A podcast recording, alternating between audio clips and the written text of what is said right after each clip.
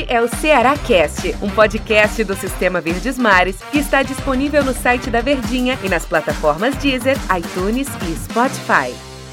Fala, meus amigos! A gente tá no ar com mais um Cearacast para você, torcedor alvinegro, ligadinho em mais essa plataforma do Sistema Verdes Mares de Comunicação, ou para você que nem é torcedor alvinegro, pode ser até torcedor do tricolor do Fortaleza, do Ferroviário, do amante do futebol cearense apenas gosta de futebol e quer estar tá antenado sobre os principais clubes do nosso estado. E aqui no Cearacast, obviamente, em especial, as notícias do Alvinegro de Porangabuçu. E este aqui que vos fala, Daniel Rocha, o responsável para dar voz para esse podcast que a torcida alvinegra tá dando muito o que falar. E eu agradeço demais. Agradeço no começo, agradeço no fim. Muito obrigado pela sua companhia. Para você que arruma aquela brechinha no seu dia, tá no trabalho, tá tomando banho, deixa o podcast rolando na caixinha de som, tá no carro, tá o tempo que você tem, pausa ali para fazer alguma coisa, volta e depois termina de ouvir, mas está sempre procurando estar informado nessas plataformas digitais do Sistema Verdes Mares. E no Cearacast dessa semana, a gente vai conversar a respeito do que aconteceu na Copa do Nordeste. Porque a gente já vinha falando com relação ao fim de semana de que o Ceará conseguiu o seu objetivo, que foi a vitória e a classificação por 1 a 0 contra o Ferroviário no Campeonato Cearense. E ainda a respeito daquele jogo, para a gente dar uma pincelada, a gente viu que o Ceará logrou o seu objetivo, conquistou o principal interesse, que era ter a sua classificação e a gente já imaginava ver um clássico rei na final do estadual e é o que a gente vai ter realmente. Agora, o que não era imaginado, e até nas outras plataformas, no, no Instagram, nas redes sociais aqui do Sistema Verdes Mares, também comentei a respeito de que o, o, resultado era esperado. O que não era esperado é a forma com que ele foi desenhado. E o Ceará venceu um ferroviário de uma forma muito dura, num jogo muito apertado e não fosse pelo menos duas grandes intervenções do Fernando Praz já no segundo tempo, uma delas no último lance de partida, quando ele foi buscar no ângulo a falta do meio-campista Wellington Rato da equipe Coral, a gente poderia ter ido para uma prorrogação e ah, mas você está menosprezando o Ferroviário. Não é isso. O Ferroviário, ele vinha de dura preparação.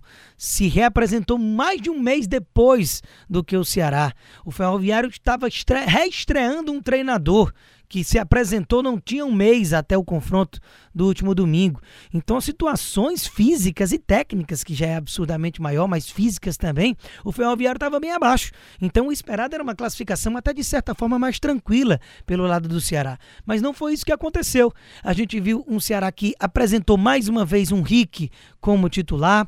É, o Ricardinho acabou ficando no banco para dar a oportunidade do primeiro jogo como titular do Martin, que ficou posicionado como um primeiro volante ali à frente da zaga e pouco teve que participar do jogo, porque o Ferroviário visitou pouco o campo de ataque. Nessa reta final que eu mencionei das chegadas do Ferroviário, o próprio Martin já tinha sido substituído. E enquanto ele esteve em campo ali como primeiro volante, ele apareceu pouquíssimo no jogo. Só deu uma atrapalhada numa escorregada que acabou provocando um contra-ataque da equipe do Ferroviário, mas o, o, o Luiz Otávio acabou matando a jogada e não deu em grandes consequências. Mas no mais, uma atuação discreta do Martin que não teve nem a oportunidade de demonstrar muito a sua qualidade. Com isso, o Ricardinho foi para o banco. E eu imaginava que o Ricardinho ficasse é, no banco de reservas, talvez até por opção técnica mesmo.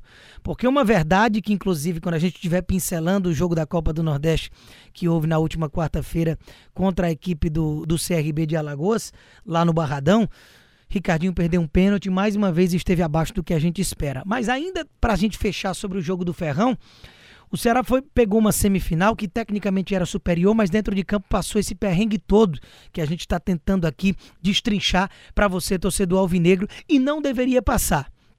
A gente teve o Rafael Sobis tentando se movimentar, tentando abrir espaços e não tem conseguido ver é, é, uma qualidade é, de futebol que se esperava do Ceará, mesmo com todos os poréns que a gente tem que colocar, com quatro meses de paralisação. Guto Ferreira treinando agora realmente à beira do gramado, apesar de já ser efetivamente técnico do Ceará há bastante tempo, durante toda essa pandemia.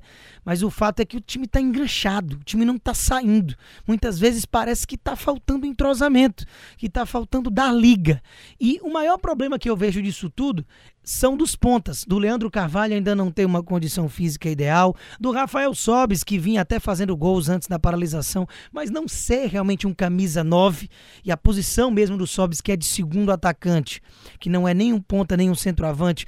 O esquema que o Ceará vem utilizando com o Enderson e agora com o Guto, parece que não cabe esse segundo atacante. Vai ser realmente o 4-3-3 ou o 4-1-3-1. É, é, enfim, é, o 4-1-4-1 o 4-2-3-1, é, enfim, são as variações que a gente tem aí, né, é, no futebol mas que seria um 4-3-3 dos mais antigos. E essas variações não favorecem a, a, posição efetiva do Rafael Sobis como segundo atacante. Então o fato é que no setor ofensivo o Ceará tem sofrido demais. E isso tem gerado poucos gols. Teve o 5 a 0 contra o Barbalha, que a gente elogiou realmente a atuação, mas o Barbalha não é uma dificuldade técnica que sirva para um grande parâmetro. A gente sempre pontuou isso. E o Lima, que é um cara que foi apostado como Guto nesse retorno como titular, só deu resposta contra o Barbalha. No Clássico Rei já caiu demais e agora, nesse jogo contra a equipe do, do Ferroviário, mais uma vez pegou banco do Rick. É, depois do Clássico, ele perdeu essa posição. Então o Rick vem realmente demonstrando que, que pode ser esse cara que vai dar um desafogo ao setor ofensivo, mas você não pode colocar toda essa responsabilidade nas costas do garoto, porque ainda está começando, ainda está sendo lapidado, mas o fato é que hoje eu vejo o Rick realmente como titular. Então, passada essa classificação contra o Ferroviário e sufocos à parte, deu a lógica que a gente imaginava. Então, o que é que se vinha de expectativa? Copa do Nordeste. Agora também é decisão. O Ceará precisava vencer esse jogo para se classificar sem muito apavoro, sem depender de outros resultados. Venceu. Só que foi mais um jogo muito burocrático, com algumas características que a gente pode pontuar. O Rafael sobe suspenso, ainda pela expulsão, no último jogo antes da paralisação com a pandemia contra o esporte na Arena Castelão, já de portões fechados. Ele acabou pegando três jogos, a diretoria do Ceará é, jurídica, né, conseguiu reverter para dois e ele cumpriu a última suspensão, então, fora a automática que ele já havia cumprido nesse jogo contra o contra o próprio CRB. Então ele está à disposição no seu retorno. O fato é, quem seria titular? Beckson, que já está acostumado, ou Clebão, que é o Kleber do Barbalha, que ao ser contratado pelo Ceará nesse primeiro momento de temporada, ele era o artilheiro no momento do Campeonato Cearense, vinha fazendo um ótimo campeonato com a camisa do Barbalha, antes do Barbalha ter todo esse desmantelo da equipe do Barbalha durante a pandemia mas ele já era jogador do Ceará, não pode atuar no Campeonato Cearense por já ter atuado pelo Barbalha, mas na Copa do Nordeste sim. E ele e o Jacaré, que foi outra surpresa na relação, acabaram viajando com o elenco, que chegando numa final passa cerca ali de 14 dias em Salvador, que não é pouco tempo. Era interessante até por uma questão de manter nível de treinamento levar esses jogadores, mas o Kleber já começou como titular. E a minha opinião, Daniel Rocha aqui, eu concordo porque não é pegando no pé do Beckson, mas o Beckson, mesmo fazendo gols importantes, como já voltou até a marcar contra o próprio CRB, entrando no lugar do próprio Kleber, ele já teve muitas oportunidades, inúmeras de titular, entrando, para demonstrar mais poder de decisão, demonstrar ser um cara de que você pode botar a bola que ele vai guardar. Porque ele não tem uma característica de sair da área, de se movimentar, de abrir espaços. A, a característica do Beckson é mais de finalização. E ele não tem se mostrado ser um matador nato perde inúmeros gols ali bobos, é, se atrapalha com a bola, a, a, a, qualidade técnica não é um forte do Beckson. Então, ah, mas e o Kleber é isso? Não, o Kleber a gente não sabe. O Kleber é uma aposta. É aquela cota de aposta que a gente coloca.